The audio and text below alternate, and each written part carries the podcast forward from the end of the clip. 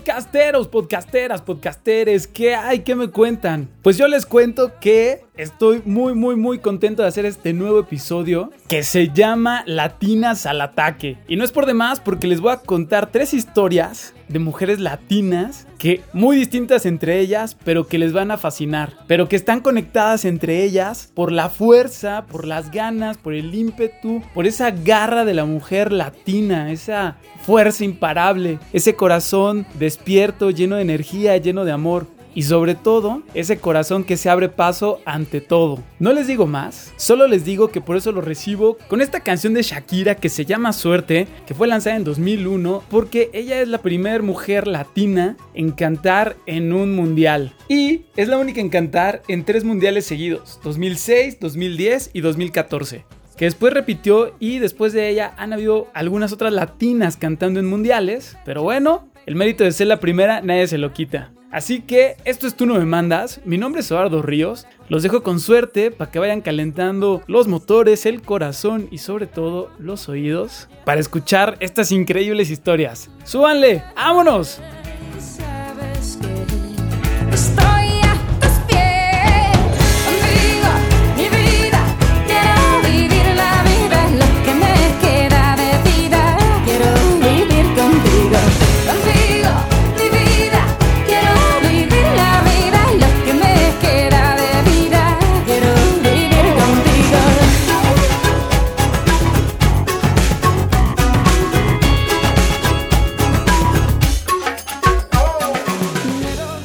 Pues listo, solamente antes de empezar quiero que convengamos, acordemos y concordemos en que latinas son todas aquellas mujeres que por su raza, nacionalidad, ascendencia, provienen de aquellos países donde la lengua que se habla proviene del latín. Y la verdad es un concepto que se presta a diversas aceptaciones y confusiones porque el término latino se utiliza mucho para los países de América que fueron conquistados por España y Portugal, pero para otros la palabra latino incluye a italianos, franceses, rumanos y claro, portugueses, españoles, entre algunos otros. Vaya sí, como les comento, todos estos países donde su lengua original proviene del latín. Y la verdad es que todos estos países compartimos de alguna forma mucho el temperamento, la manera de actuar, de vibrar, de compartir, de ser, de pensar. Y se nota mucho la diferencia versus otros países de origen sajón, asiático, africano y demás. Solo es una pequeña aclaración, después tendremos otro podcast para aterrizarlo y definirlo por si alguien tiene ahí alguna duda o alguna cuestión en contra.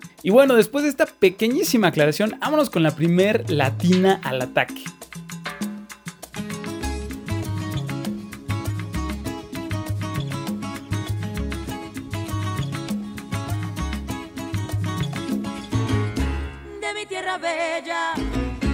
Mi tierra santa. Oigo ese grito de los tambores y los timbales al Pero antes les quiero preguntar, ¿quién no conoce el gel antibacterial? Creo que después de la pandemia del coronavirus, creo que no hay persona que no haya usado el gel antibacterial. ¿Por qué les pregunto esto? Pues bueno, porque este gel fue creado por una mujer de ascendencia latina llamada Guadalupe Hernández. Ella nació en el año de 1952, un 16 de septiembre, en Estados Unidos, en el estado de California, en la población de Bakersfield.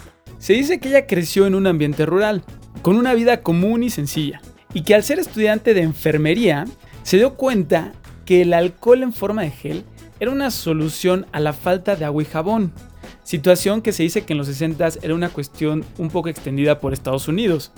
Poco a poco se dio cuenta ella que su invento era algo muy exitoso y que tenía mucho futuro. Y se cuenta que ella decidió registrar la patente llamando a un teléfono sobre inventos que ella había escuchado en un programa en televisión. En un inicio el gel se empezó a utilizar en hospitales locales, después a nivel nacional y por último obviamente a nivel internacional. En el año de 1988 empezó a comercializarse por la empresa Gojo a través de la marca Purell. Y por ahí del 2009 su crecimiento fue exponencial por la gripe porcina del virus AH1N1. Si en la emergencia epidemiológica no hubiera actuado con esa visión de Estado su gobierno, y ello quedó más que evidente el pasado lunes, cuando más de 25 millones de niños volvieron al contacto humano masivo y al riesgo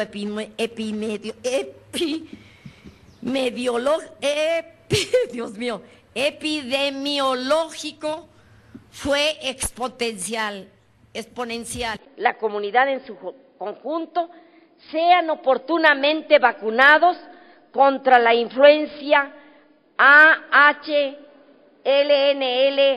Muchas gracias. Muchas gracias, maestro Elvester Gordillo, por esta información. Se ve que usted y yo aprendimos a leer en la misma escuela.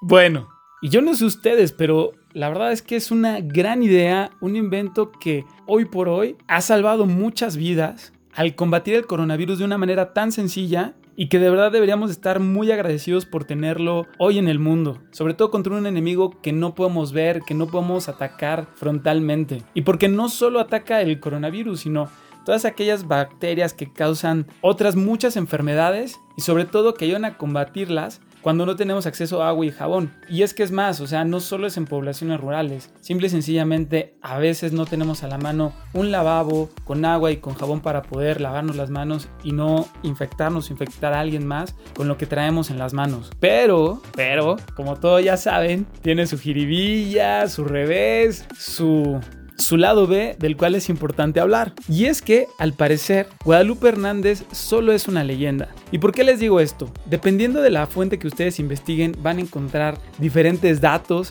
y diferentes cuestiones que ponen en duda no que lo haya inventado Guadalupe Hernández, sino la mismísima existencia de Guadalupe. Y ahí les va. The Guardian, este periódico británico con muy alto prestigio, publicó la historia de Guadalupe Hernández, y hoy por hoy es la referencia más grande que se tiene con respecto a esta historia. En México, medios como Radio Fórmula, Milenio, El Universal, Noticieros Televisa, hablan de la historia de Guadalupe Hernández, confirmando que una de las grandes heroínas de esta pandemia del coronavirus es Guadalupe Hernández, gracias a su invento. Pero por otro lado, Los Angeles Times se ha dedicado a hacer una búsqueda de Guadalupe Hernández y de su patente, y cuentan que no hay patentes bajo ese nombre con respecto al gel antibacterial. El Washington Post también ha buscado infructuosamente a Guadalupe y al momento no hay registros de su existencia o de que ella haya hecho este invento. Lo mismo, The Museum of American History de Estados Unidos tampoco puede confirmar que esta historia sea 100% verídica. Por su parte, le preguntaron a la empresa Gojo y pues no sé si era de esperarse, ¿verdad? Pero ellos dicen que el gel antibacterial es un invento que nació gracias a sus investigadores. Y si ustedes buscan en internet, hay una foto de Guadalupe Hernández y de muchos medios confirmando esta versión de que la inventora y creadora del gel antibacterial es ella. Por lo pronto no podemos confirmar ni que sí ni que no y por mi parte quisiera pensar que sí. Por otra parte les cuento que hay un libro que si ustedes lo buscan en Amazon hoy por hoy se vende que se llama The Growth and Development of Nurse Leaders, Second Edition, que es un libro que habla sobre historias inspiradoras sobre enfermeras sobre liderazgo y empuje de estas, donde se incluye esta historia.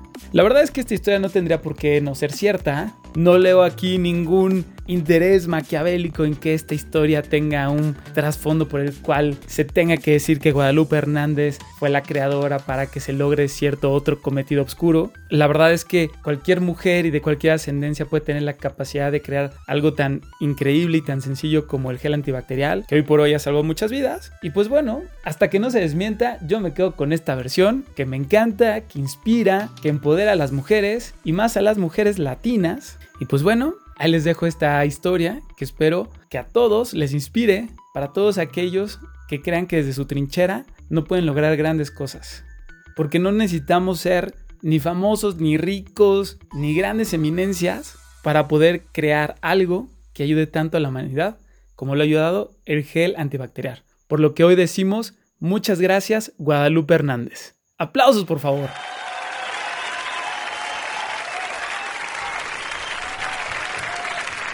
Y pues de Estados Unidos nos vamos a un país muy, muy, muy latino llamado México. Y nos vamos a la comunidad de La Patrona, en la localidad de Guadalupe, en el municipio de Amatlán de los Reyes, en el estado de Veracruz. Donde viven unas latinas increíbles que se robaron mi corazón y creo que se van a robar el de todos ustedes, las cuales les apodan las patronas, que obvio reciben su nombre de esta comunidad, la patrona, pero muy bien merecido y muy concorde a su historia y a lo que han hecho. Ahorita les cuento por qué. En mi tierra veracruzana solo quiero tomar café, un poquito de azúcar y caña, pa' ponerme a mover los pies de la penca de una banana, de su verde morena piel. Ando toda reenamorada, solo quiero volverte a ver, volverte a ver, volverte a ver. Mi tierra veracruzana te quiero ver, volverte a ver, volverte a ver. Mi tierra veracruzana te quiero querer. En mi tierra veracruzana solo quiero abrazar el mar. De la noche decía una hamaca, de mañana solo cantar. En el campo enterrar las piernas, en la arena. Y pues les cuento que ellas son un grupo de mujeres mexicanas que ayudan a los migrantes que vienen de Centroamérica, México y algunos países de Sudamérica en su viaje hacia Estados Unidos para conseguir lo que se llama el gran sueño americano. Y estos migrantes al llegar a México lo hacen a través de diferentes rutas y una de las principales es a través de la vía ferroviaria que va al norte sobre un tren de carga llamado La Bestia. Y básicamente lo que hacen es lo siguiente. Cuando la bestia pasa a través de la comunidad de la patrona, estas mujeres saben que tienen 15 minutos, ya que el tren no se detiene. Lleva a todos estos hombres llenos de esperanza en su viaje hacia el norte y en el momento en el que pasa la bestia es el momento. Es el momento en el que ellas arrojan bolsas con comida, frijoles, arroz, atún y también les arrojan botellas de agua que amarran con un lazo para que ellos puedan tomarlas al momento de pasar. A veces al pasar hay migrantes que no alcanzan a tomar una de estas bolsas o alguna de estas botellas, lo cual en palabras de algunas de las patronas les rompe el corazón saber que no pudieron ayudar a alguno de ellos. Pero por otro lado les llena el alma al escuchar a estos migrantes diciéndoles, gracias madre, Dios la bendiga. Cuando se da el bastimento a los muchachos y no les da uno a todos, pues yo la realidad me siento mal porque digo, no, no le di a todos. Me siento como que el corazón se me ataca y quiero llorar. Y cuando ya se le da a todos, pues me siento contenta y siento hasta calor y me siento bien porque este digo, no, ahora sí se le dio a todos. Y que adiós madre, que adiós abuelita, y eso es lo que a mí me da gusto le digo de que me dicen, abuelita, adiós, abuelita, y Dios te bendiga, abuelita, y todos así, me dicen de abuelita y que Dios te acompañe, abuelita. Pues yo también digo, adiós, mío, que te vaya bien y Dios te bendiga.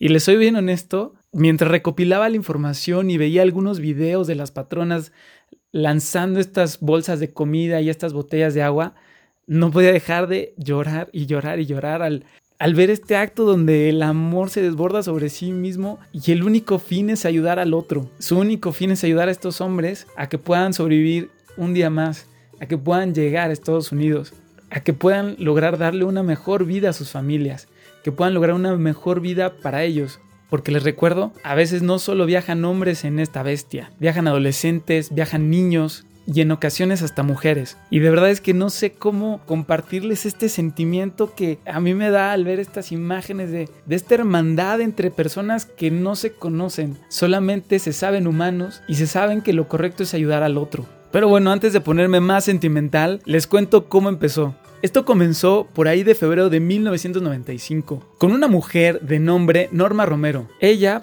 claro que sabía de este tren y de estas personas que iban viajando sobre la bestia, y lo veía ya como un hecho común. Sabía que eran personas que iban de viaje, que requerían de montarse en la bestia para llegar a algún lado, pero nunca se detuvo a pensar por qué y para qué. Simplemente lo veía, como muchas veces todos nosotros a veces vemos la violencia allá afuera, la necesidad y pues es algo tan común que ya no sentimos la necesidad de ayudar, ni de aportar, ni de cambiar la situación. Pero un día la bestia se descompuso y se detuvo en la comunidad y muchos de esos hombres bajaron de la bestia. Ella se encontraba caminando cerca con leche y pan que había recién comprado y estos hombres se acercaron pidiéndole y rogándole por ayuda y comida. Ella comenta que estaban realmente hambrientos y necesitados y terminó por regalarles el leche y el pan que ella llevaba. Ese mismo día fue y le contó a su mamá, la señora Leonila Vázquez, la cual sin dudarlo, junto con su hija Norma, decidieron comenzar a ayudar a estos migrantes. Y a partir de ahí, ellas, junto con otras mujeres de la comunidad, comenzaron a preparar alimentos para ayudar a estas personas que iban montadas en la bestia. Cuentan que en un inicio eran 20, pero la mala información, el miedo y pensar que hacían algo malo, ya que les decían que ayudar a los migrantes era un delito, hicieron que poco a poco algunas de ellas se salieran.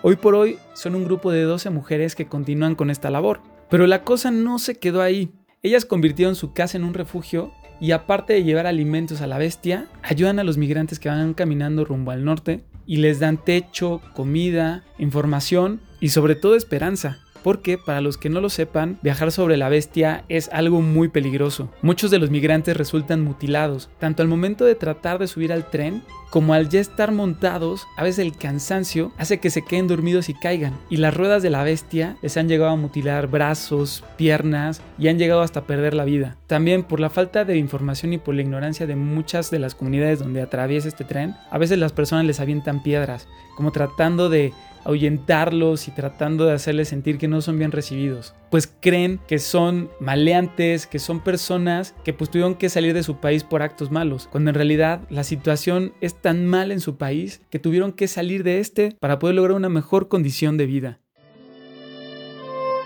Cada persona que va en el tren tiene derecho, tiene un derecho, ¿no? No es un ser humano que no vale, ¿no? Es, es una persona que vale por lo que es y que no, no necesariamente tenemos que discriminarlo, sino más bien conocerlo, que lo tratemos, que lo oigamos, porque mucha gente se, se llena la boca diciendo que son personas malas, que, que son este, gente que expulsa su país, pero no, no es gente que expulsa, eh, eh, son ellos los que se están saliendo porque el país no tiene para dar fuentes de empleo. Entonces, la necesidad que tienen que pasar por este, por este trayecto a, Estados Unidos es tan fuerte que ellos incluso ahora sí dicen de perder la vida en mi país, mejor la pierdo fuera de mi país.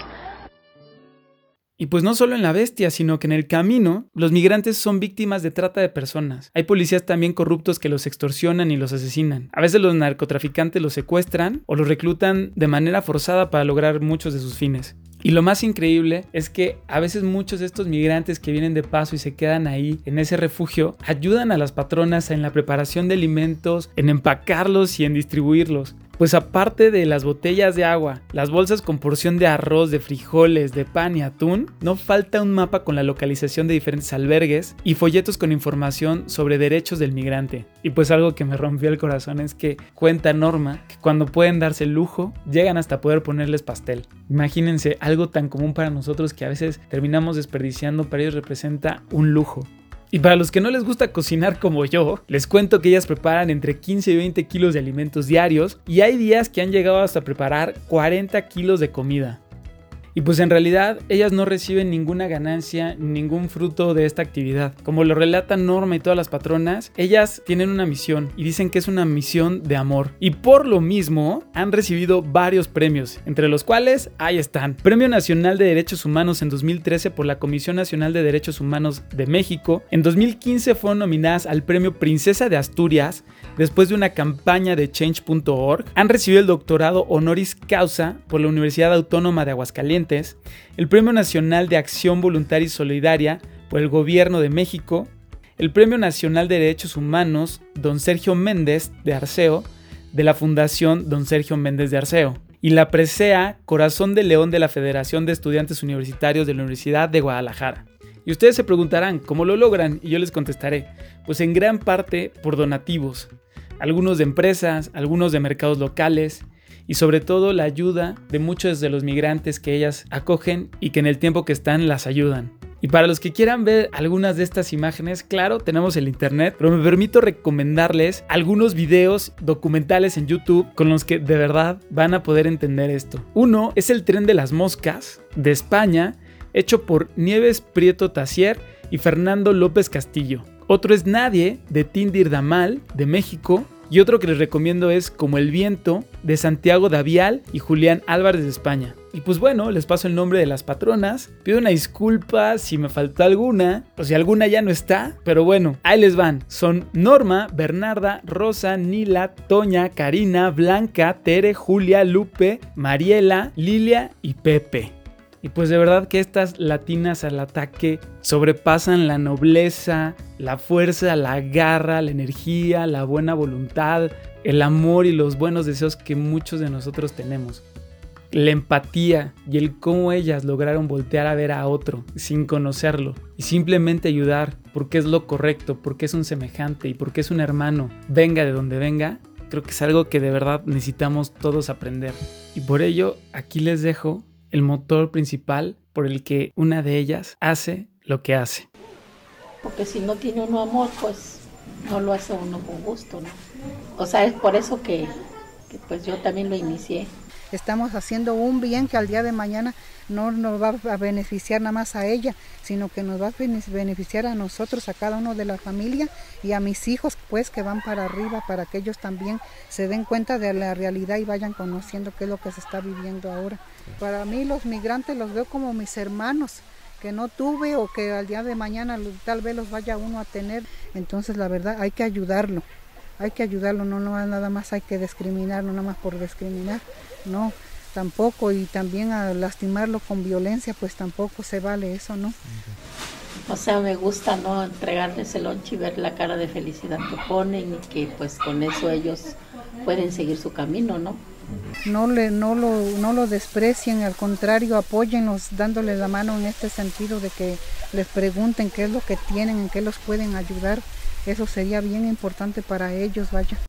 Y no necesitamos irnos a la patrona a ayudar a los migrantes. Podemos hacerlo con nuestro hermano, con nuestro vecino, con un desconocido en la calle, con nuestro compañero de estudio, con nuestro maestro, con nuestros hijos, con nuestros papás, nuestros abuelos y aún hasta con los animales.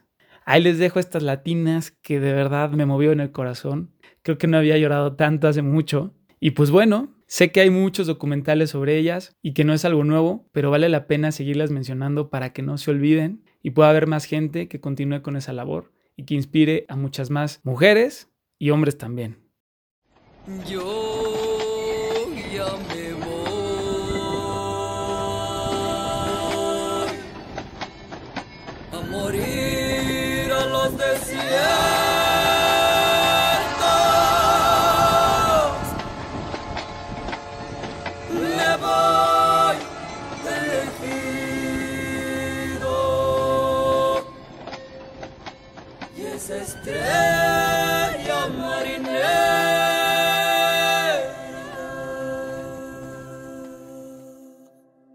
solo en pensar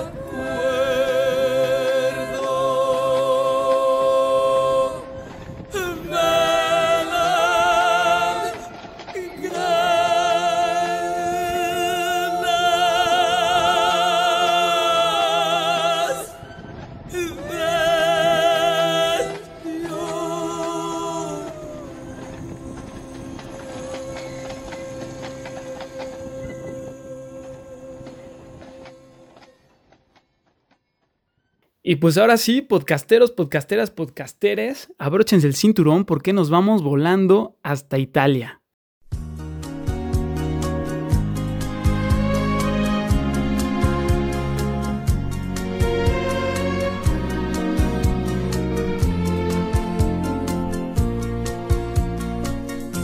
L'amore che mi fai e il bacio che mi dai e il tuo profumo sulla pelle non mi lascia mai. Io sono quella che ti vizia, sono la montagna, la tovaglia, la delizia e l'innamorata. Io sono quella che ti cura. Y lo recibo con esta canción que no sé si ustedes hayan escuchado, probablemente no, porque me he dado mucho cuenta que hoy por hoy muchos de los grandes artistas del pasado que aportaron grandes cosas y por las que hoy podemos tener nuevos ritmos, nuevas libertades, nuevas experiencias, nuevas imágenes, se olvidan y parecen que la realidad de hoy siempre fue así, cuando hubo muchas batallas que luchar para poder tener y hacer lo que tenemos hoy. Por eso hoy les quiero presentar a esta artista de origen italiano llamada Rafaela Carrà. Que bueno, claro, es muchísimo más famosa y reconocida en Europa, pero en su momento de mayor éxito era también bastante conocida en Latinoamérica y también en Estados Unidos. ¿Y por qué les quiero presentar a esta mujer? Bueno, ella es una mujer que de alguna manera ha sido transgresora, disruptora, de avanzada y logró romper muchos estereotipos y muchas cosas establecidas, pero de una manera muy natural. A lo largo de su carrera realmente no es que haya habido estas grandes batallas, estos grandes enfrentamientos por lograr lo que logró, porque lo hizo de una manera sintiendo ella en su mente, en su alma, en su corazón que pues la mejor forma de actuar y de vivir es desde la libertad.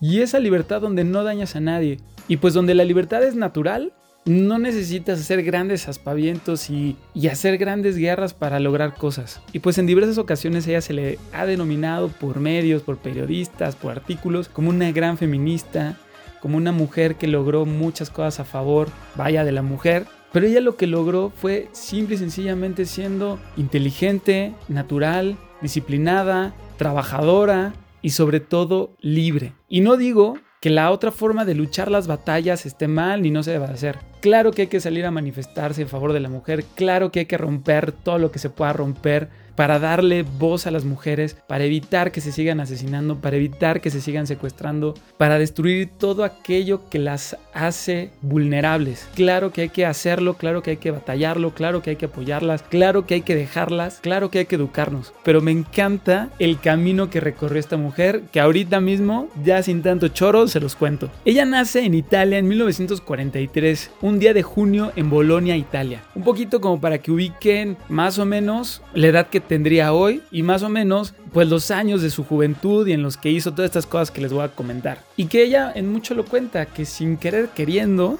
logró estas rupturas que claro que suman a las libertades que hoy muchas de las mujeres tienen, tanto en el medio artístico como de alguna forma en nuestro subconsciente o consciente colectivo. Y ahí les va un datito. Ella de joven estudió en un colegio de monjas donde eran muy estrictas. Solo les dejo ese datito por ahí para que vean que el venir de un colegio religioso o no religioso te encamina o no te encamina hacia alguna cosa cuando lo que se hace en la vida es lo correcto y lo que se debe de hacer.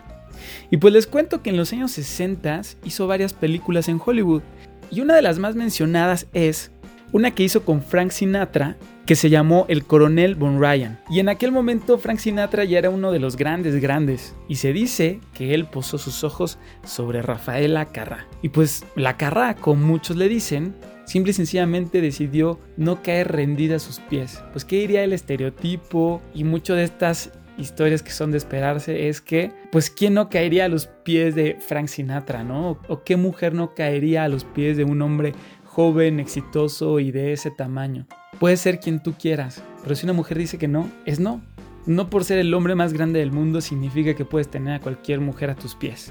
Y ella de alguna manera lo hizo. ¿Y qué fue lo que pasó? Pues que esa relación pues realmente no se dio y pues esto dio paso a que Frank Sinatra pudiera tener una relación con otra mujer de ese mismo elenco llamada Mia Farrow, con quien después se casó. No duró el matrimonio por siempre, pero pues bueno, esa es otra historia. Y pues en su haber cinematográfico ella tiene grabadas 11 películas. Y ella de alguna forma es tan natural en ser directa, en sus valores y en lo que ella cree y no cree, que me encanta este pedacito de entrevista que le hacen en un programa español donde ella actúa de una forma muy amistosa y sin enojarse, ella tiene el valor de contestar una pregunta que le hacen de una forma muy directa y tranquila. Y que es una pregunta con respecto a Frank Sinatra. Aquí les dejo el pedacito de entrevista para que sepan de lo que les estoy hablando. Oye, eh, rodaste varias películas en Hollywood, entre ellas El coronel Von Ryan. Sí. eh, con Frank ¿Por qué Sinatra. se ríen? Por lo de Hollywood, me parece. No. Eh, con Trevor Howard. ¿Te consta que Sinatra ronca cuando duerme o lo que le gusta desayunar? Si quieres preguntarme si he dormido con él, no he dormido con él.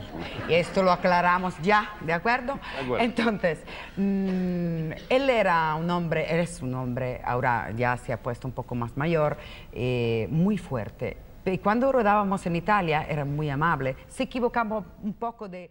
Y pues bueno, esto me encanta, ¿no? Porque ¿qué hacemos intentando dilucidar estas cuestiones tan personales de una mujer y más por parte de un entrevistador? Ya tiene los pantalones de decirle, oye, si tu pregunta es, ¿quieres saber si me acosté con Frank Sinatra? Pues no, no lo hice, ¿no? Y continuar, sin enojo, con la paz y con la calma que una mujer con aplomo y con los pantalones bien puestos lo sabe hacer. Ella, aparte de hacer películas, se convirtió en presentadora de televisión, tanto en España, en TVE y en Italia, en RAI. Y por ahí del año de 1969, para que sepan la época, ella decide salir en un programa mostrando el ombligo, lo cual era totalmente inusual para la época y era todo un escándalo. Y ella cuenta que fue algo muy casual, que simple y sencillamente pues le hicieron este traje con este corte donde salía el ombligo y ella decidió salir y punto. Que ella realmente no buscaba transgredir ni poner de moda nada, pero para la sociedad tan conservadora de esa época fue como una locura, al grado de que uno de los apodos de Rafaela Carrá es ser el ombligo de Italia. Y esto parecería una banalidad, porque hoy por hoy pues vamos a la playa y hay mujeres en bikini,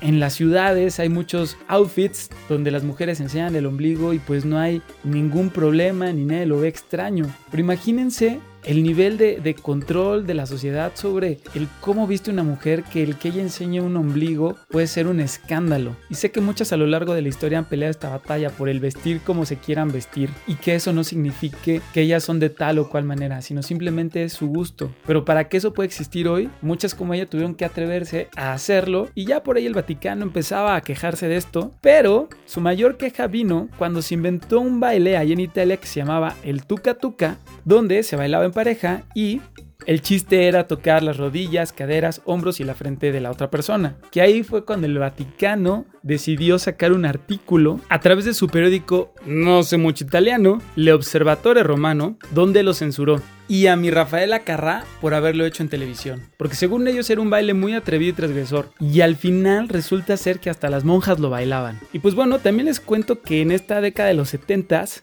comienza el auge de su carrera como cantante y graba uno de los temas más icónicos que tiene que es En el amor todo es empezar, que estoy segurísimo que lo han escuchado. Miren, aquí les pongo un pedacito.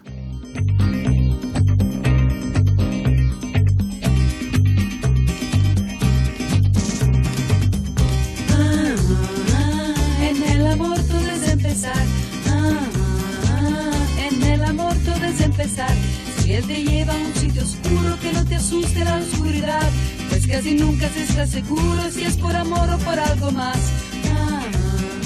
Que en francés era A far l'amore comença tu, que vendió alrededor de unos 20 millones de copias que aquí les cuento que sus canciones hablaban de muchos temas sexuales, de alguna forma transgresores para aquella época, pero de una manera un tanto o irónica o velada, no tan explícita, pero que se entendía perfectamente, y lo cual era también de alguna forma algo muy adelantado a su época. Por ejemplo, en esa canción, de alguna manera se decía que el hombre tome la iniciativa en el sexo. También grabó otra canción que se llama Hay que venir al sur, que la censuraron porque inicialmente decía, para hacer bien el amor hay que venir al sur, y lo cambiaron a, para enamorarse bien hay que venir al sur. Pero bueno, hoy por hoy ahí tenemos las dos versiones, y la verdad es que es una canción bastante movida y pegajosa. Por si acaso se acaba el mundo, todo el quien puede aprovechar. corazón de vagabundo voy buscando mi. He viajado por la tierra y me he dado cuenta de que donde no hay odio ni guerra, el amor se convierte en rey. Tuve muchas experiencias y he llegado a la conclusión que perdida la inocencia, en el sur se pasa mejor. Para hacer bien el amor hay que venir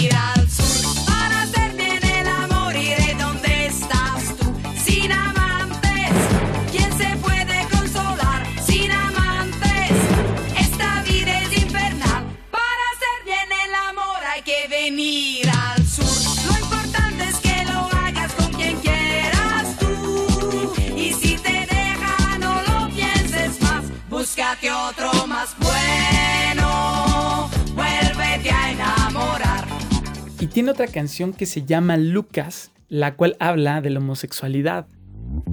La historia sucedió de pronto y todavía no la entiendo. Si no te importa te la cuento, tal vez me puedas ayudar. Él era un chico de cabellos de oro, yo le quería casi con locura, le fui tan fiel como a nadie he sido y jamás supe qué le ha sucedido. Porque una tarde desde mi ventana le vi abrazado a un desconocido. No sé quién era, tal vez un viejo amigo. Desde ese día nunca más le he vuelto a ver. Lucas, Lucas, Lucas, ¿qué te ha sucedido? Lucas, Lucas, ¿dónde te has metido? Lucas, Lucas, nunca lo sabré. Otra vez, de alguna forma velado, irónico, no tan explícito, pero pues todos sabemos que Lucas era gay y no la amaba a ella, sino a un hombre. Y lo cual a partir de ahí le empieza también a consolidar como un icono gay. Ella en muchas de sus entrevistas habla de que no cree en esta promesa del matrimonio de amarse y quererse y estar juntos para siempre. Ella habla un poco de, claro, encontrar el amor, casarse si necesario, disfrutarlo y si en algún punto los caminos se separan o el proyecto de vida es distinto, pues bueno, no pasa nada y adelante con lo siguiente. Ella se ha casado y divorciado dos veces. Con ambas parejas conserva una relación de amistad y hasta de trabajo. Y pues al ser presentadora de varios programas en televisión, tanto de España como de Italia, le tocó entrevistar a muchas personalidades. Y pues aquí vemos esta versatilidad donde pues además de en tus canciones promover esta libertad sexual, esta apertura, vestir como quieres, decir las cosas como son, no te impide hacer entrevista a diferentes tipos de personajes, ¿no? Entre ellos tuvo a Madonna, a Sara Montiel, a Rafael Alberti y hasta la Madre Teresa de Calcuta. Y es también una mujer muy consciente porque en diferentes entrevistas ella dice que no es ella sola, que también todo su éxito se lo debe a un equipo de trabajo, desde los bailarines, la gente de vestuario, los compositores de sus canciones, las amistades y bueno, todo este equipo de trabajo sin el cual no, no, no se logra el éxito. Y hay algo que ella dijo alguna vez que me gustó mucho, que ella en efecto, claro que utiliza este charm de la mujer que tiene al poder utilizar esta energía femenina y demás, pero a la vez lo combina trabajando mucho. Y es una persona extremadamente disciplinada. Y pues es un personajazo porque a veces parecería que una mujer que también al ver sus videos parece alguien súper transgresora con esos vestuarios, esos bailes, que seguramente inspiraron a muchas mujeres artistas y hombres también, y pues tan en pro de esta libertad de la mujer y de decir las cosas como son y actuar con esa libertad, podría parecer que para completar el estereotipo tal vez el tema tener hijos no parecería relevante, pero ella cuenta que pues durante mucho tiempo estuvo posponiendo el tema de tener hijos y por ahí de alrededor de sus 40 años le vino el deseo por ser madre y lo intentó mucho pero pues no se le dio y es algo de lo cual ella se arrepiente, el no haber podido lograr ser madre. Con lo cual me gusta mucho entender esto donde puede ser una mujer valiente, libre, aventada y a la vez tener este instinto maternal y de amor y de querer conformar la familia y tener hijos, ¿no? Como pues es la historia clásica. Una cosa no exime a la otra. Y vemos que dentro de, pues tal vez llamémosle el feminismo, hay diversos estilos y formas de feminismo. Y hay mujeres como Rafaela que desde su trinchera como artista, como cantante, presentadora, logró ir rompiendo estos estereotipos poco a poco. Y pues un paradigma más que rompe esta mujer es el hecho de que para una mujer de más de 40 años no hay trabajo y nadie la quiere y nadie la voltea a ver, pues a ella sí. Por ahí del 2013-2014 fue jurado de La Voz Italia. En 2013 grabó también un tema que se llama Toy Boy, un poco hablándoles a todas estas estrellas de Hollywood que ya son mayores y que se enamoran de hombres jóvenes de veintitantos años, diciéndoles que tengan cuidado porque seguramente esa relación van a sufrir, pero que a la vida se viene a vivir, no se puede evitar el sufrimiento, que tienen que vivirla, pero que tengan cuidado. Lo cual es un tema bien distinto por una canción. Entre 2019 y 2020 se grabó una película, vaya, una comedia musical que se llama Explota, Explota, basada en una de sus canciones. Y también les cuento que en 2011 grabó con Bob Sinclair, productor y DJ francés, una reversión de una de sus canciones que les mencioné al inicio, en El amor todo es empezar, con el nombre de Farlamore, que seguramente todos en algún antro, discoteca o lugar de baile de su preferencia, estoy seguro que bailaron. Imagínense, a sus 68 años y rompiéndola.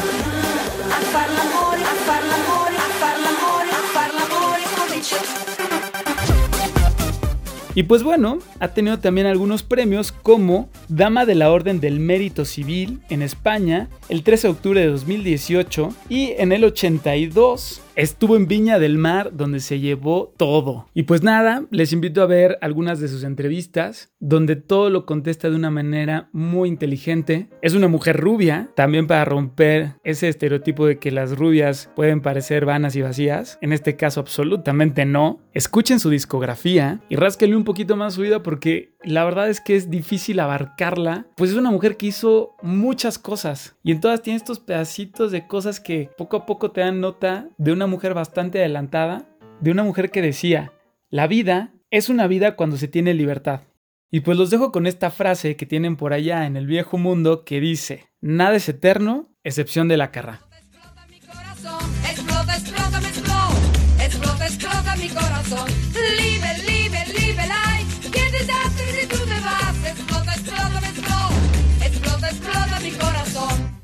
Y después de este viajezote, los quiero dejar con su gustada sección la recomendación musical, yéndonos ni más ni menos que para Cuba con esta canción La vida es un carnaval de nada más y nada menos que de Celia Cruz, escrita por Víctor Daniel, lanzada en 1998. ¿Y por qué los quiero dejar con esta canción? Una, porque, porque como les decía hace rato, me he dado cuenta, sobre todo en la gente muy, muy, muy joven, que desconoce de estos grandes íconos, en este caso de la música, que labraron camino, que generaron nuevos ritmos, que hicieron grandes cosas y que hoy por hoy se están olvidando o no se conocen. No quiero delatar mi edad, pero aunque no me gustaran o no fueran mis favoritos o no fueran de mi época, Sabía quién eran los Doors, quién eran The Beatles, quién era Pedro Infante, o actores como Dolores del Río. Y no es que sean artistas que nos tengan que seguir gustando y ponerlos una y otra vez. Sí, ya sé, me estoy quejando mucho, pero creo que es parte de la chamba del ser humano no perder su historia y conocer de ella. Y digo, ahorita lo pongo en una cuestión musical, pero claro que tiene que ver con libertadores, escritores, poetas, luchadores por los derechos humanos y demás. Y resulta ser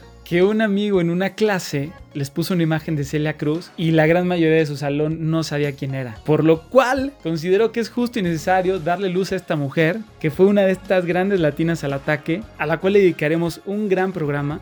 Pero por lo mientras les quiero dejar con esta canción, por ese mensaje que trae esta canción, de que hay que vivir, hay que disfrutar, hay que vivir cantando, de que todo aquel que piense que la vida siempre es cruel tiene que saber que no es así, que la vida es una hermosura, que hay que vivirla. Y pues porque tú no me mandas, no los voy a dejar con la canción original. Esta canción tiene toda una historia y representó uno de los mayores éxitos para Celia Cruz y eventualmente ella pidió que en su funeral le cantaran esta canción. Entonces les voy a dejar con La vida es un carnaval interpretada por Víctor Manuel cantándosela a esta latina en Nueva York en la iglesia de San Patricio tal como ella lo pidió pero a capela. Imagínense el tamaño de esta artista para tener este funeral en ese lugar, lleno de artistas y llena de gente que la amaba. Y pues nada, yo me despido, mi nombre es Eduardo Ríos, esto es Tú no me mandas, síganos en Instagram en arroba tú no me mandas guion bajo podcast, en Facebook, compartan, compartan, compartan, pícanle seguir en Spotify y en todas las redes. Desde el fondo de mi corazón, muchas gracias por escuchar. Espero que les haya gustado este episodio de Latinas al Ataque. Si quieren parte 2, escríbanme, leo todos sus comentarios. Les mando un abrazo, los quiero, los veo en el siguiente episodio. Adiós. Todo aquel que piense que la vida siempre es cruel, tiene que saber que no es así, que en la vida hay momentos malos, que todo pasa. Todo aquel que piense que esto nunca va a cambiar, tiene que saber que no es así, que al mal tiempo buena cara y todo cambia. No hay que llorar, que la vida es un carnaval, que es más bello vivir cantando.